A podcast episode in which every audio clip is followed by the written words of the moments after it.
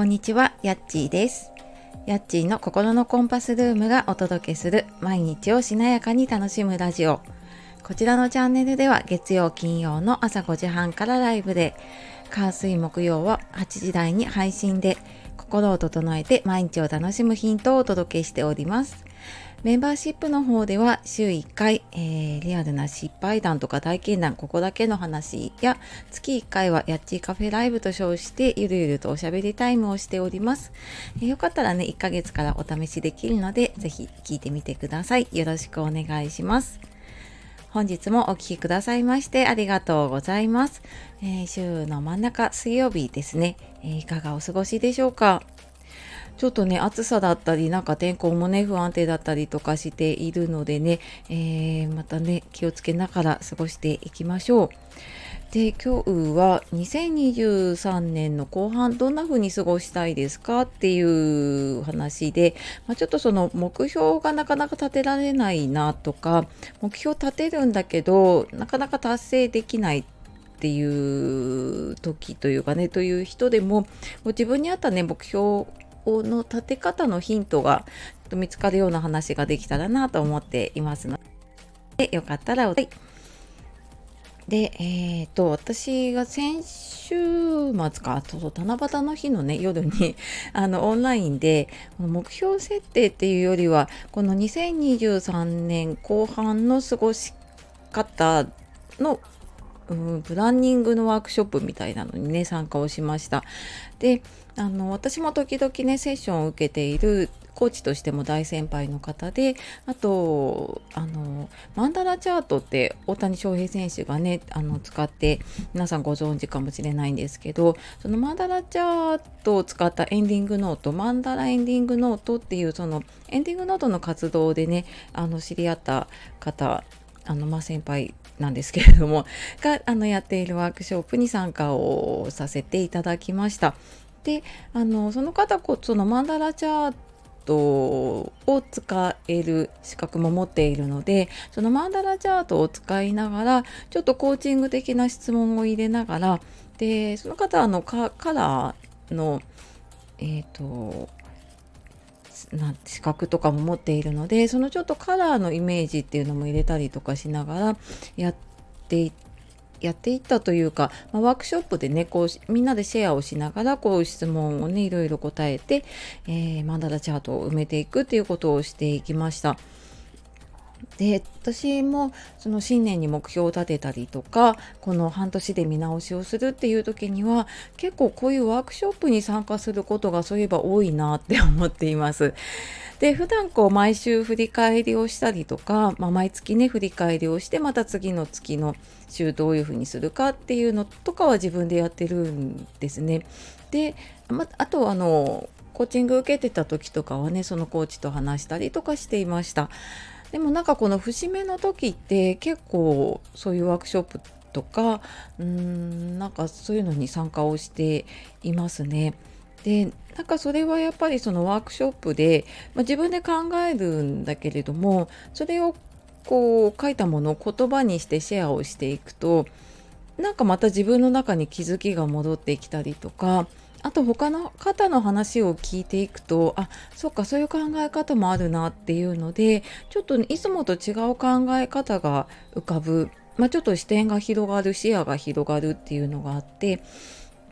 でまあなんか大体毎年同じようなのに 参加しているんですがあの自分にね合う場所で立てるとすごくなんかその立てた時そういうのに参加して立てた時って結構あのその1年だったり半年がすごくいい時間になることが多いんですね。であの実際にねこの2023年の後半、まあ、もう入ってはいますね。であのその7月からね、えー、年末までどうしていきたいかって考えた時になんか自分で考えるとすごいこうガッチガチな目標を立てちゃうことってありませんか？特になんか仕事だったりとかその活動の目標っていうとちょっと数字的なものを入れたくなったりとか、うん、結構具体的なものをこう立てようとしてしまうんだけれどもうーん結構なんか私がその参加したりとかしているものってコーチングを取り入れているのが多かったりとかするので、うん、なんかざっくりとこんな風に過ごしたいなっていうテーマを決めるっていう目標の立て方をね結構しています。でなんかそうすることでこう広がるんですよねいろんなものにこうつながるようなテーマができてきてじゃあそのために仕事どうしていくのかじゃあ、あのー、家族とどうしていくのかっていうふうにちょっと分野ごとにね、えーと、またさらに細分化をしてあのこういうふうにしていきたいっていうのを決めていくことで結構決めやすくなるなと思います。であとねやっぱりうーん目標というかねって一つじゃなかったりとかするのででもやっぱりねいろんな分野ってつながってるんですよねその健康とか仕事お金、まあ、家族とかねあの趣味とかいろんなものってつながっていくと思うのでなんか一度ちょっと大きなイメージでテーマをあの決めてみると結構うーん決めやすいというかねじゃないとなんか仕事の目標だけ決めてやっているとちょっとその家庭とのバランスが取れなくなったりとかであのかといってプライベートのだけ立てているとやっぱりちょっと仕事とのねバランス取れなくなったりっていうのが私も結構あったんですね。なのでなんかそういうの全部含めてなんかどんな風に過ごしたいかなっていう風にやってみるのも、うん、結構私はねなんか自分には合ってるかなと思っています。でなんかそんな風にね自分に合った目標の立て方っていうのを見つけてみるとうんなんかしっくりくる目標も立てられるしで目標ってすぐ忘れちゃったりしませんか？ね、でもなんか自分がこうしっくりくる目標って結構覚えていたりとかねするのでやっぱりそうすることで実現というかね叶いやすくもなると思います。うん、たまにねちょっと自分の普段と違うやり方をやってみてあこれいいなっていうものをね取り入れてみるっていうのもいいのかななんて思いました。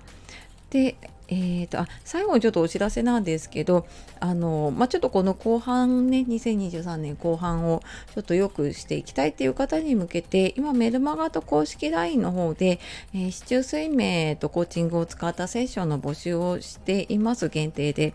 であのー、多分こういう形でセッションを募集するのはもしかしたら最後になるかもしれないですね。あのセッションは続けるんですけれどもちょっと他のあの講座とかイベントとかの方がちょっとね増えてきているので、えーとまあ、もちろんあのご希望あった方のセッションはね OK はしているんですけれども、はい、あのこういうふうにちょっと、あの、期間を作って募集っていうのは、うん、多分最後になるかなと思うので、えー、よかったらねぜひぜひ、えー、メルマガ公式 LINE の方から見てみてください。はい、では、え最後までお聴きくださいましてありがとうございました。えっ、とあ今日ね2023年後半どんな風に過ごしたいですかっていうことでね、えまたちょっと前半振り返ってね後半改めてどうしていきたいかっていうのをね、えー、考えながら過ごしていきましょう。はい。では、えー、素敵な一日をお過ごしください。じゃあまたね